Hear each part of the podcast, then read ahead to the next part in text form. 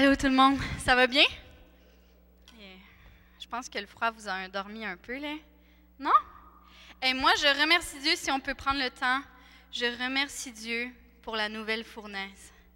Parce que l'hiver passé, euh, on n'aurait pas eu euh, le même confort de chaud euh, dans notre église à la même période, hein, c'est vrai? Merci Seigneur pour l'Église qui avait les sous de payer une nouvelle fournaise. On est vraiment béni d'avoir une Église qui fonctionne aussi bien, un aussi beau bâtiment, puis une aussi bonne chaleur dans l'Église. Amen. Moi, j'aime ça remercier Dieu comme ça parce que des fois, on y pense, mais on, comme tu transformes tes pensées en action de grâce et puis ça demande pas plus d'efforts et puis ça, ça rend gloire à Dieu. Donc, aujourd'hui, je vais vous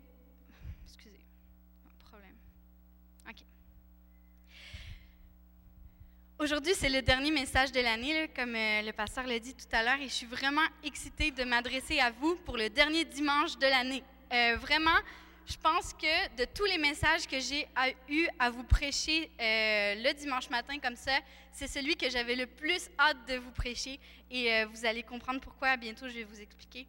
Mais franchement, j'en ai, Cynthia, est dans une activité de l'école biblique en ce moment, donc c'est pour ça qu'elle n'est pas là. Mais euh, quasiment tous les jours, je lui disais Ah, j'ai hâte de prêcher dimanche, j'ai hâte de, prêcher dimanche. Puis c'est vraiment là, euh, j'étais vraiment bénie.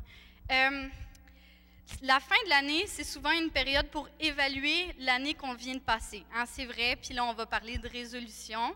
Puis on va tout de suite commencer à penser à l'année qui s'en vient sans nécessairement avoir un recul sur l'année qui vient de se passer. Est-ce qu'on peut prendre juste un 30 secondes pour réfléchir à comment est-ce qu'on a fini l'année 2016, puis où est-ce qu'on en est rendu par rapport à où, on est aujourd'hui.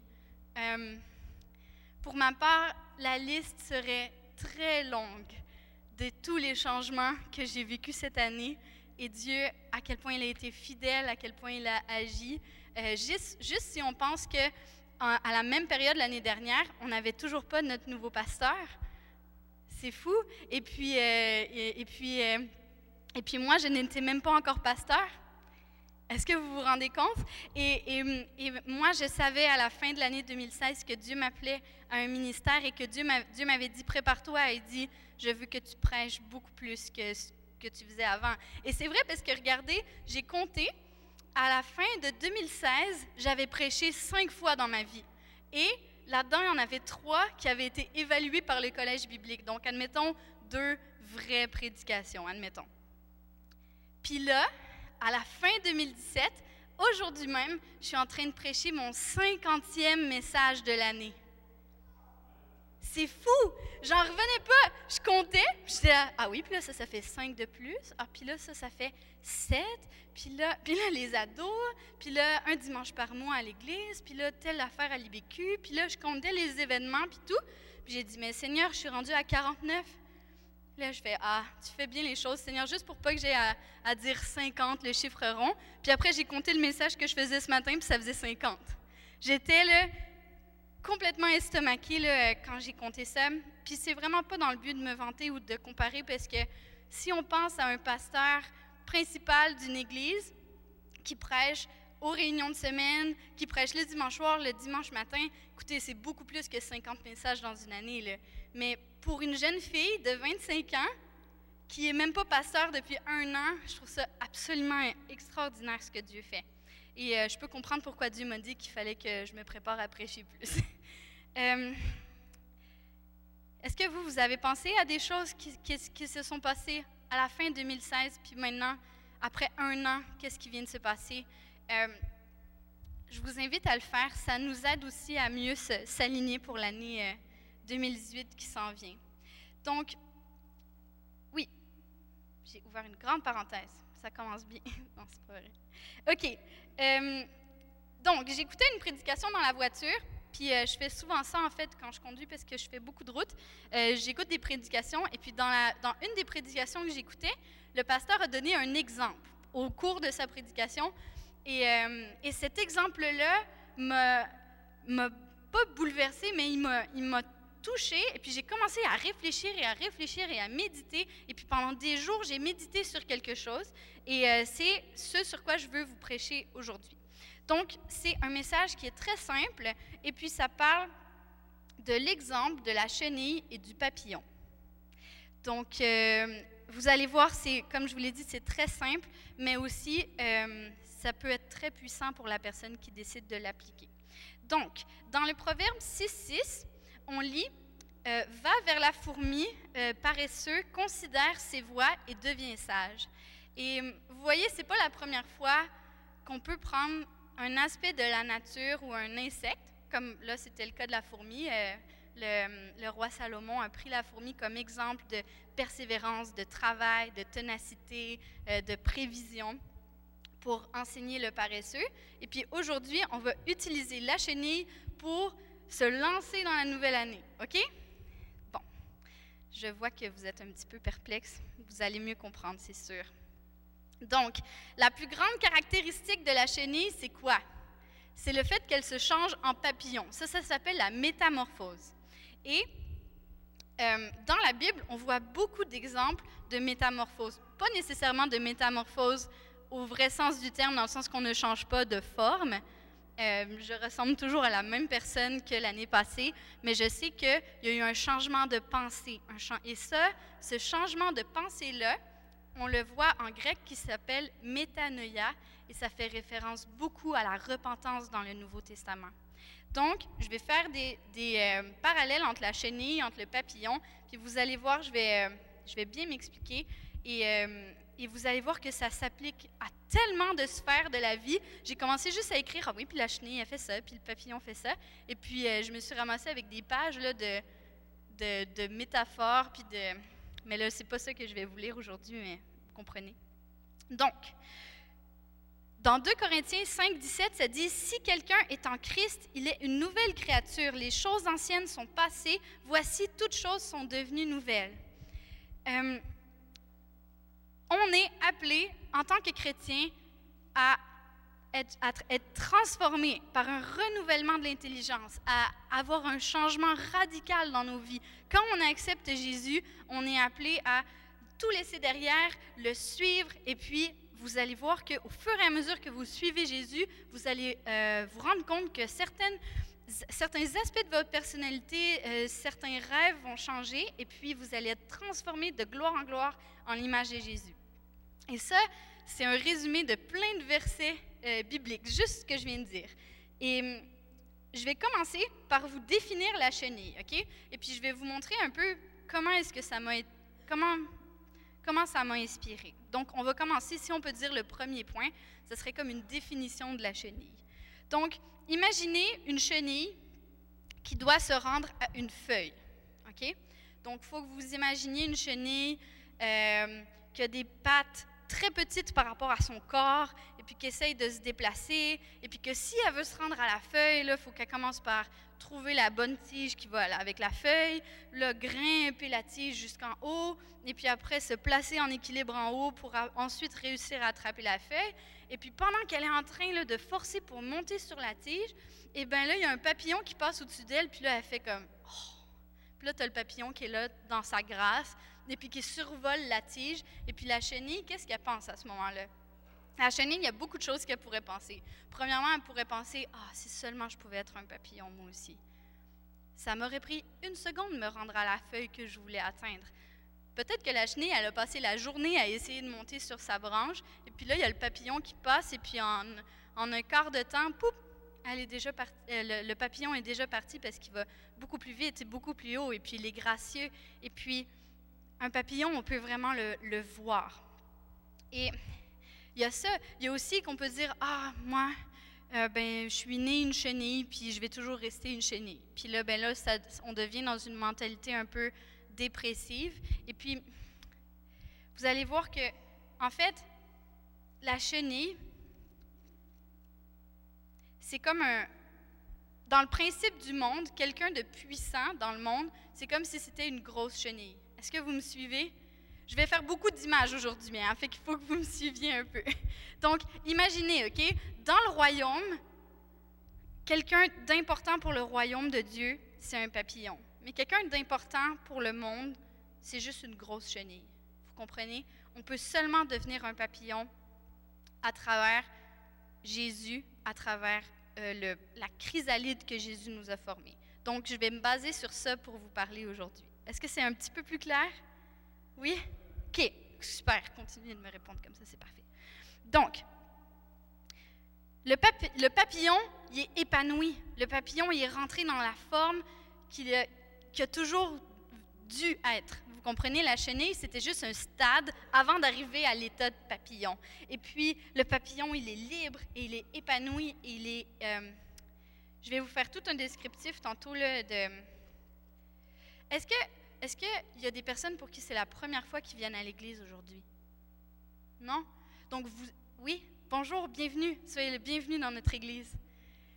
Euh, je fais beaucoup de parallèles entre la chenille et le papillon et puis la marche chrétienne, OK? Donc, c'est sûr que ça, ça, va, ça va être beaucoup plus clair pour quelqu'un qui, connaît déjà les principes un petit peu de la marche avec Dieu et puis euh, les principes de l'Évangile. Mais euh, je suis sûre que vous allez très bien comprendre, monsieur. Ça va bien aller. Donc, qu'est-ce que je voulais dire? Ah oui, c'est ça. Chaque chenille a en elle l'ADN d'un papillon. C'est-à-dire que on ne peut pas regarder un papillon en mettons qu'on est une chenille, on ne peut pas regarder un papillon et puis se dire ah je ne serai jamais un papillon. Non, vous avez tous la capacité d'être des papillons. Vous avez tous la capacité d'être épanouis, euh, d'être des personnes de foi, des personnes de prière, des personnes qui voient des miracles, des personnes qui ont des visions, des personnes qui vivent dans la volonté de Dieu. Vous avez tous cette capacité-là. C'est juste que ça demande une seule étape. Et cette étape-là, c'est de rentrer dans le cocon. OK? Je suis en train de me réinventer les lois de la nature, mais c'est correct, c'est pour le bien du message. Donc, euh, la pire tristesse dans l'Église, et puis euh, je pense que pour ça que je voulais vous parler de ça à la fin de l'année, parce que je me dis qu'il n'y a pas de meilleur moment dans l'année pour vouloir euh, un nouveau départ qu'à la fin de l'année, parce qu'après ça, on est prêt pour la nouvelle année, et puis là, on rentre dans notre nouveau départ, et puis on part avec pas nécessairement des résolutions, mais avec une nouvelle mentalité, avec des nouveaux objectifs. Donc, ce que je voulais dire, c'est que la pire tristesse dans l'Église, c'est des chenilles qui décident de rester des chenilles. Puis quand on parle de chenilles, on parle de, des gens qui, euh, qui vivent encore selon les principes du monde. C'est-à-dire que... Euh, je suis en train de tout dire à l'envers. C'est pas grave. Euh, vous savez quoi? Je vais changer mon message d'ordre. Mais ce que je voulais dire, c'est que... Qu'est-ce que je voulais dire? Ça, c'est la grande question. OK. Pardonnez-moi. Je vais prendre mon temps. Oui, donc, il n'y a aucun, aucun espoir sans Jésus. C'est-à-dire que chaque chenille, admettons qu'on est tous des chenilles en ce moment, OK? Bien, chaque chenille a besoin de rentrer dans le cocon que Jésus, à travers Jésus, on est capable de changer et puis d'être la personne libérée du péché, épanouie, qu'on a toujours été créé d'être et puis que le péché nous a empêchés d'être. Est-ce que ça fait du sens? Oui? OK. Donc, après ça, je voulais vous parler de pourquoi est-ce qu'il faut faire cette décision-là. Puis peut-être qu'il y a des personnes qui m'écoutent parler puis qui me disent, oh, mais tu sais, Heidi, moi, ça fait longtemps que je suis montée dans le cocon, puis euh, je me considère plus comme une chenille. Mais vous savez quoi? La marche chrétienne, c'est une marche de continuel euh, recommencement et, et, transformation, et Dieu n'a jamais fini de vous transformer. Ça, c'est vrai et, il faut toujours aspirer à plus. Quand je parle de chenilles, je parle de personnes qui... Euh, c'est ça. Donc, ça. C'est des personnes, en fait, une fois... Voyons, excusez-moi, je suis tombée... Euh, OK. Pourquoi monter dans le cocon? Pour ne plus avoir soif. C'est-à-dire que... On va juste lire dans la Bible, ça va être beaucoup plus simple pour tout le monde. Jean 4, 13, 14.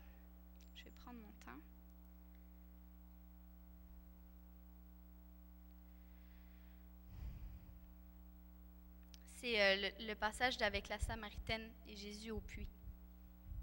Donc Jésus dit, Si quelqu'un boit de cette eau, il aura encore soif.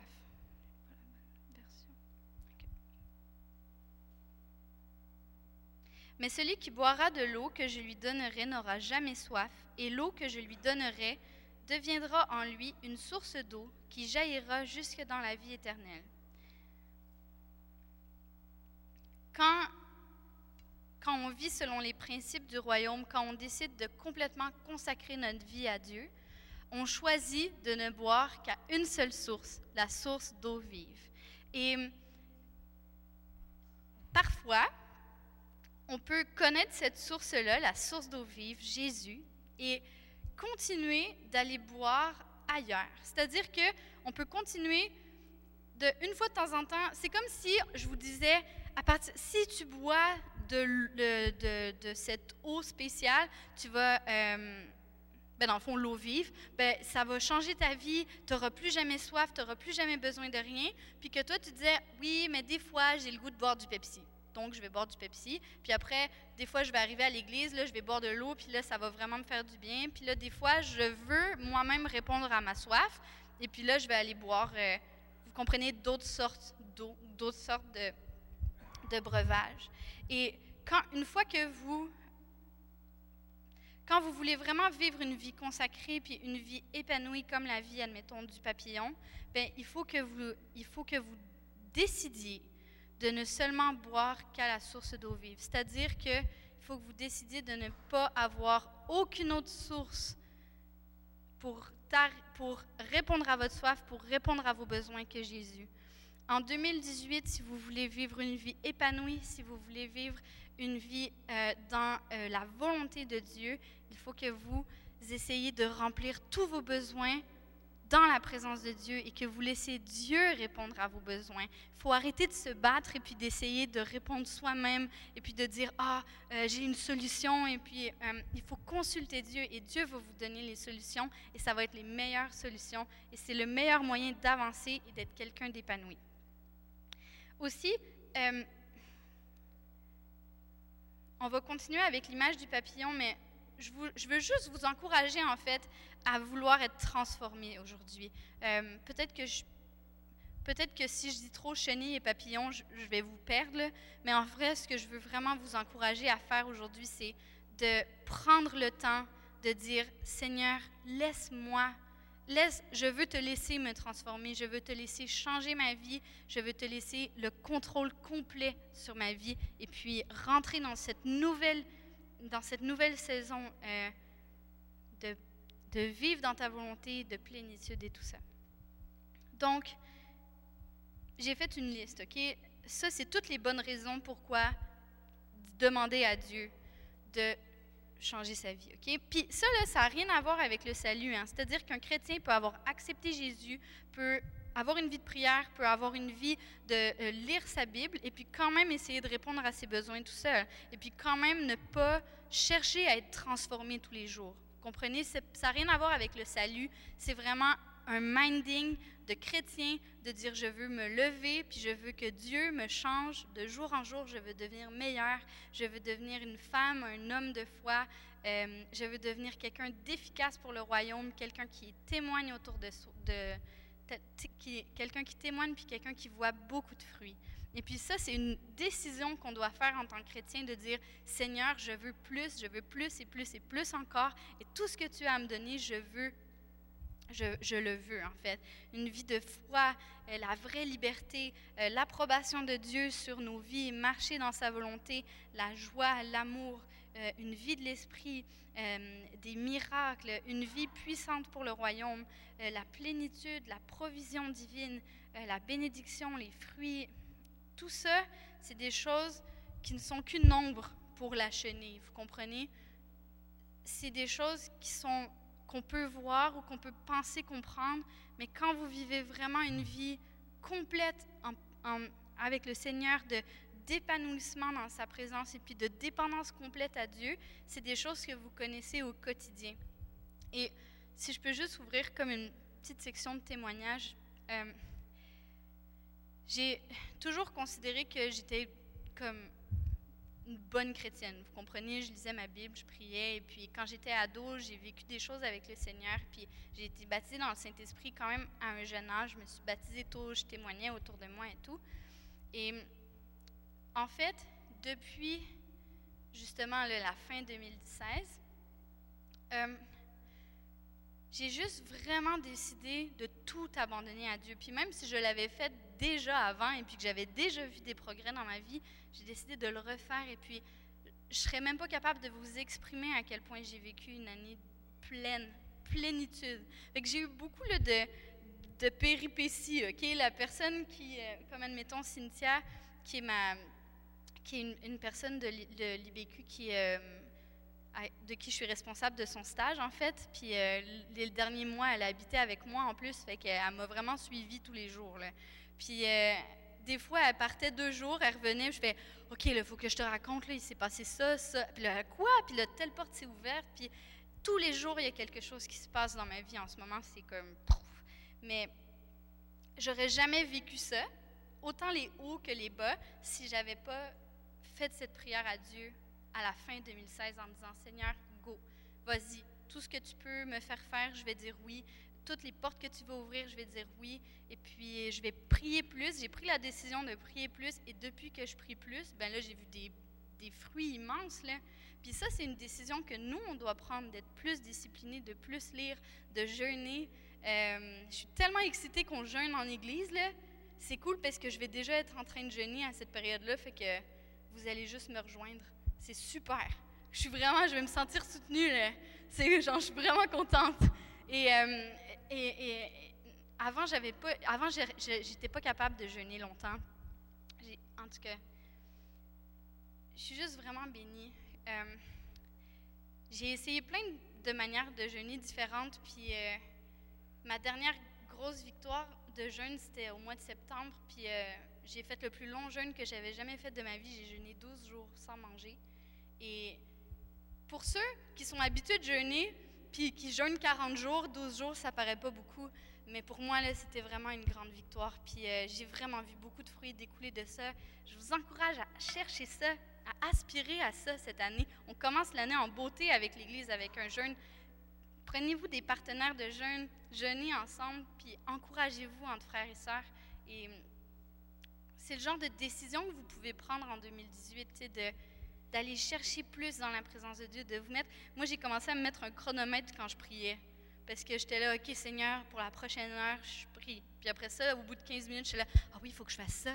Puis là, parce que moi, je marche en priant. Fait que là, tu sais, je marche, là, je vois quelque chose, ah oui, ça, il faut que je range ça. Puis finalement, euh, tu pries plus au bout de 15 minutes. Mais là, je me suis mis un chronomètre, puis là, je voyais l'heure passer, puis j'étais là, OK, il me reste 15 minutes, il me reste 10 minutes, il me reste 5 minutes. Et puis là, je restais fidèle à mon engagement envers Dieu de prier une heure.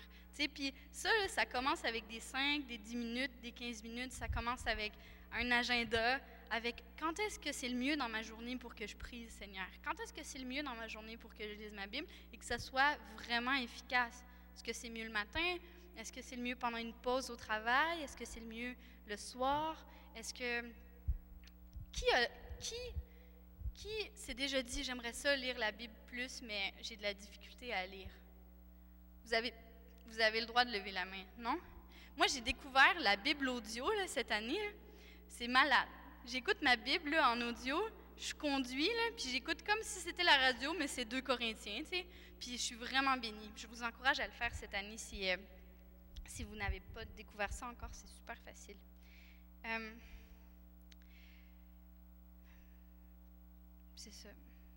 Dans le fond, une, des choses qui peut te pousser à prendre cette décision-là aussi, là, de si on peut rentrer dans le.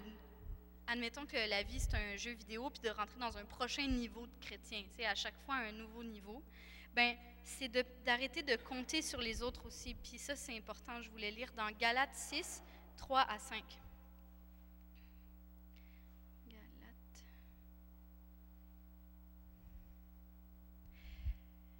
3 à 5.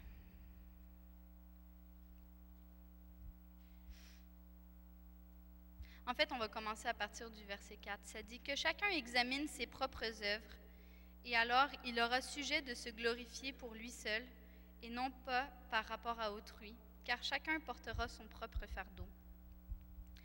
Euh, ça a l'air un peu négatif hein, comme verset, parce qu'on parle de fardeau, porter son propre fardeau, puis personne n'a envie vraiment de porter de fardeau hein, dans la vie, mais ce qui est le fun, c'est que dans la Bible, ça dit que le fardeau de Jésus il est doux et il est léger, il est facile à porter.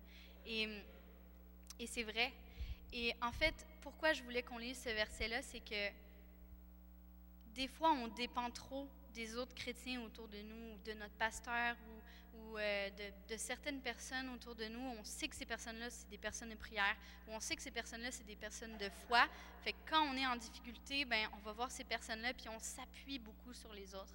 Et puis, c'est bien de s'appuyer parce que c'est ça la communion fraternelle, puis c'est à ça que ça sert l'Église.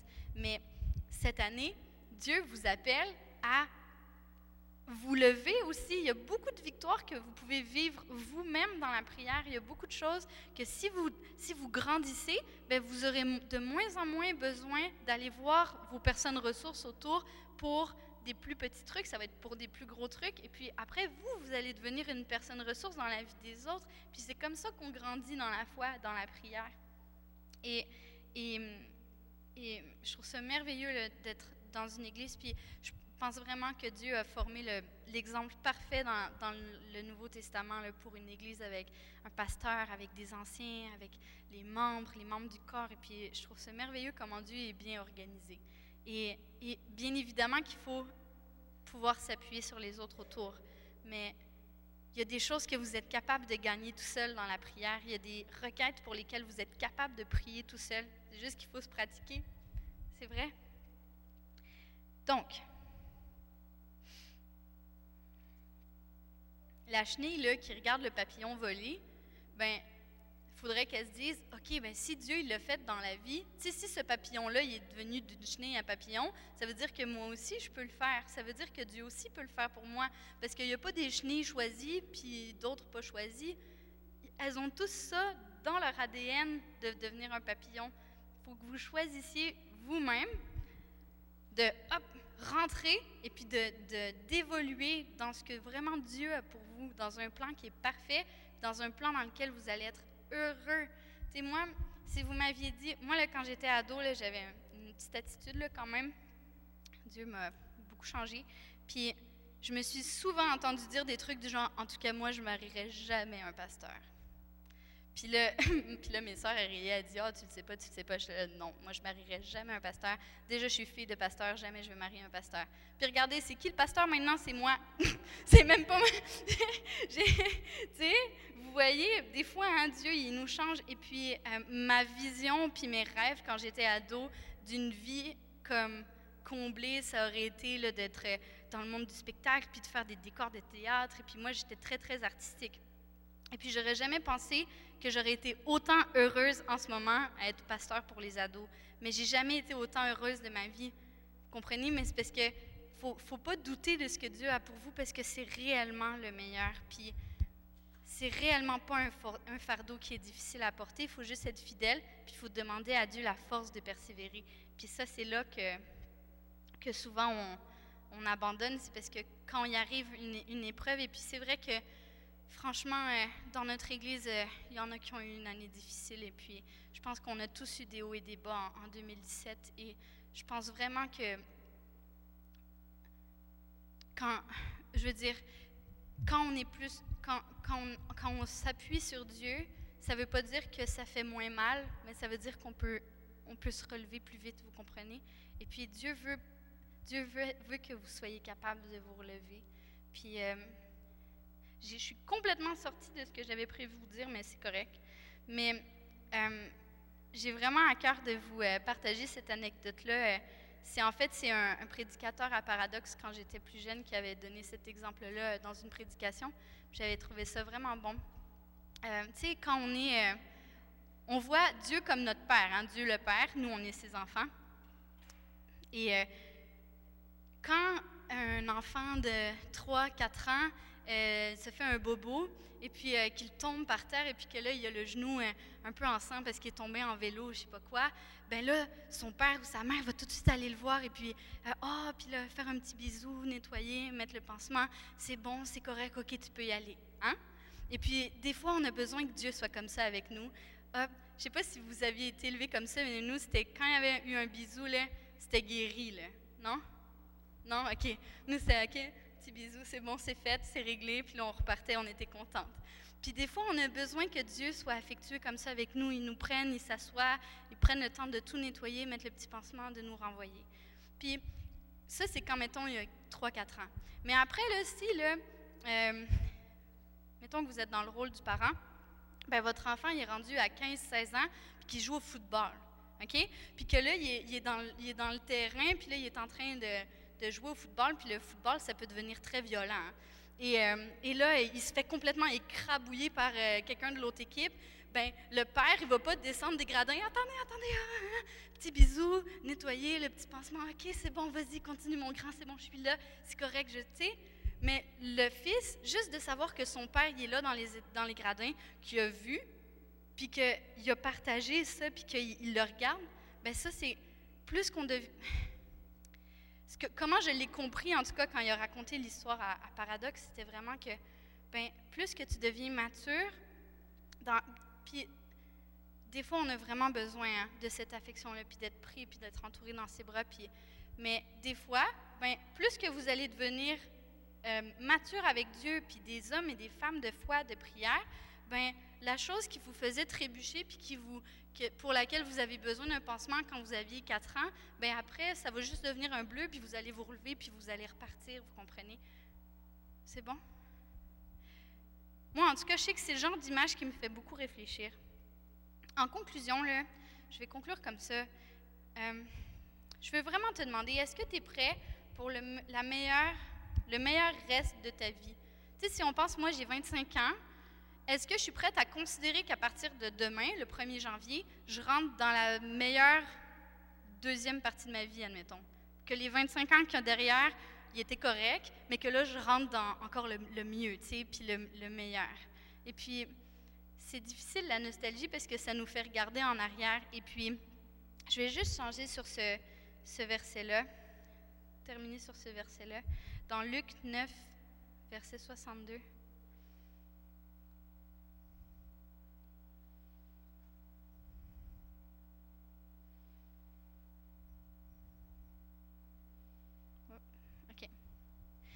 C'est Jésus qui parle. Il dit, quiconque met la main à la charrue et regarde en arrière n'est pas propre au royaume de Dieu. Et vous savez, la charrue, c'est ce qui euh, trace les lignes euh, dans le, dans euh, le champ. Hein. Fait qu'imaginez quelqu'un qui a un ou deux bœufs devant lui pour comme, tirer sa charrue. Imagine la personne qui est là avec sa charrue puis qui est comme... C'est sûr que ces lignes vont être tout croches, vous comprenez? Et, et et Dieu a tellement des belles choses à vous confier cette année. Vous avez des talents, puis vous avez des dons que, Dieu a placés dans chacun d'entre vous, et, il veut les voir se développer. Il veut que vous portiez du fruit, et, et ça, ce fruit-là, il va demander beaucoup de travail, vous comprenez? Mais et ce travail-là, ben, il faut qu'il soit fait sans regarder en arrière. Et à la confiance en Dieu, ça commence avec cette foi-là que le meilleur est toujours devant, et puis que que même si, admettons, en ce moment, c'est plus difficile, mais qu'il y a meilleur et puis que vous marchez avec cet espoir. Et puis même si, admettons, dans votre vie terrestre, ben, ça semble pas s'améliorer, on sait que le meilleur est à venir, on sait que la vie éternelle avec Jésus est à venir, que l'endroit où il n'y a aucune maladie, l'endroit où on n'a plus aucun fardeau, est à venir. Et ça, c'est pour l'éternité. C'est-à-dire que la vie qu'on est en train de vivre ici, c'est juste un clin d'œil par rapport à tout ce qu'on va vivre dans le ciel. Donc, ça, si ça, si ça, ça peut pas vous aider à être dans la joie puis à persévérer, puis là, on vient juste de fêter Noël, on vient juste de fêter l'arrivée de notre Sauveur dans le monde. Ça, c'est une source d'espoir intarissable. Et, et, et, et quand ça va moins bien, repassez ces choses dans vos cœurs. Lisez l'Apocalypse, pas les parties qui font peur, les parties où tout, le monde adore dans le ciel. Ça, là, ben, il n'y a pas vraiment de parties qui font peur, mais vous comprenez, dans l'Apocalypse, des fois, il y a des parties un peu, euh, je sais pas là, les sauts, puis là, les trompettes, puis là, c'est genre, il n'y a plus d'espoir. Mais non, il y a beaucoup d'espoir, puis, OK, je finis là-dessus. Excusez, c'est comme la, la prédication la, la moins structurée, mais c'est pas grave. Vous savez quoi, l'Apocalypse, c'est vraiment écrit pour être une source d'espoir. Hein? Parce que quand Jean l'a écrit, là, il l'a dédié aux chrétiens persécutés. Puis ces chrétiens-là, là, qui étaient mangés par des lions, puis qui étaient tués genre, sur les places publiques, ben eux, dans leur tête, les sauts, les trompettes, tout avait déjà sonné. C'était fini, là, vous comprenez?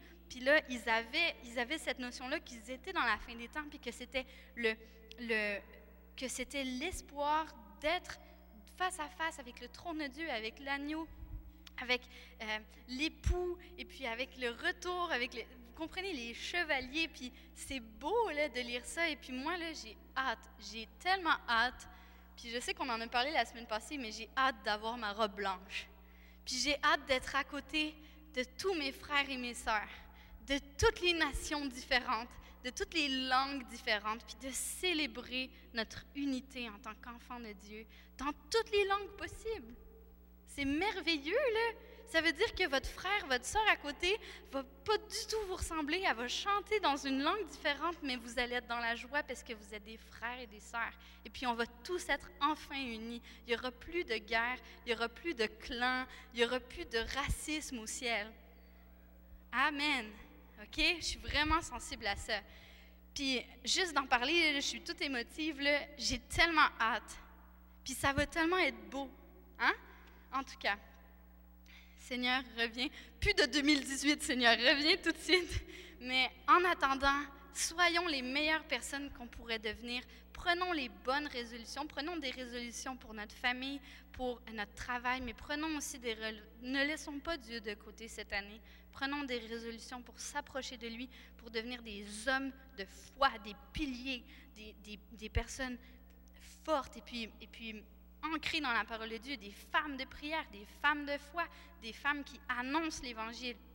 Et puis qu'on puisse vraiment aspirer à, à ça pour 2018. Amen. On va prier. Seigneur, je te remercie parce que tu es le Dieu des surprises, Seigneur. Il n'y a aucun moyen qu'on puisse tout prévoir ce qui va nous arriver l'année prochaine. Mais toi, tu le sais. Et juste de savoir qu'on est dans tes bras, Seigneur, que tu ne nous abandonnes pas et que tu es toujours avec nous, Seigneur, on sait que le meilleur est à venir. On sait que tu prends soin de nous, Seigneur, et que tu veux réellement la plénitude pour nous. Tu veux pourvoir à nos besoins. Tu veux euh, que nos familles soient unies, Seigneur. Et je te remercie pour toutes les, toutes les merveilleuses choses qui s'en viennent, Seigneur. Je te prie qu'on puisse être disposé, je te prie qu'on puisse être de l'argile qui est malléable dans tes mains, Seigneur. Et que si tu as besoin de nous former différemment cette année, Seigneur, qu'on puisse être docile, qu'on puisse se laisser changer par toi, qu'on puisse vraiment entrer dans ta volonté, Seigneur, et connaître une plus grande profondeur dans ta présence, Seigneur, une profondeur dans l'esprit, des visions, Seigneur, des, euh, des prophéties, que notre Église puisse vivre un réveil, Seigneur, parce que chacun de ses membres est en feu, Seigneur. Je te prie qu'on puisse ressentir la responsabilité, Seigneur, pas de s'appuyer euh, sur les autres pour faire le travail, Seigneur, mais que chacun puisse mettre la main à la pâte et chacun puisse trouver son rôle dans notre, le corps qui est notre Église, Seigneur. Je te prie de bénir les lieux de travail, de bénir les familles, Seigneur, et que ce retour après les vacances, Seigneur, pour ceux qui ont eu des vacances, puisse être vraiment un retour béni par toi, Seigneur, une voie qui est toute tracée par toi et qu'on puisse toujours te faire confiance, Seigneur. Tu es un Dieu merveilleux, tu as changé nos vies, Seigneur. Et un jour dans tes parvis vaut mieux que mille autres ailleurs, Seigneur. On veut boire de la source qui est qui, fait en sorte qu'on n'a plus jamais soif, Seigneur. On veut boire ta parole, on veut boire ta présence, Seigneur. Et on veut ne jamais être satisfait, Seigneur, et toujours en demander plus, Seigneur, pour vraiment vivre dans cette compréhension de qui tu es, Seigneur, et dans cette célébration du royaume, Seigneur.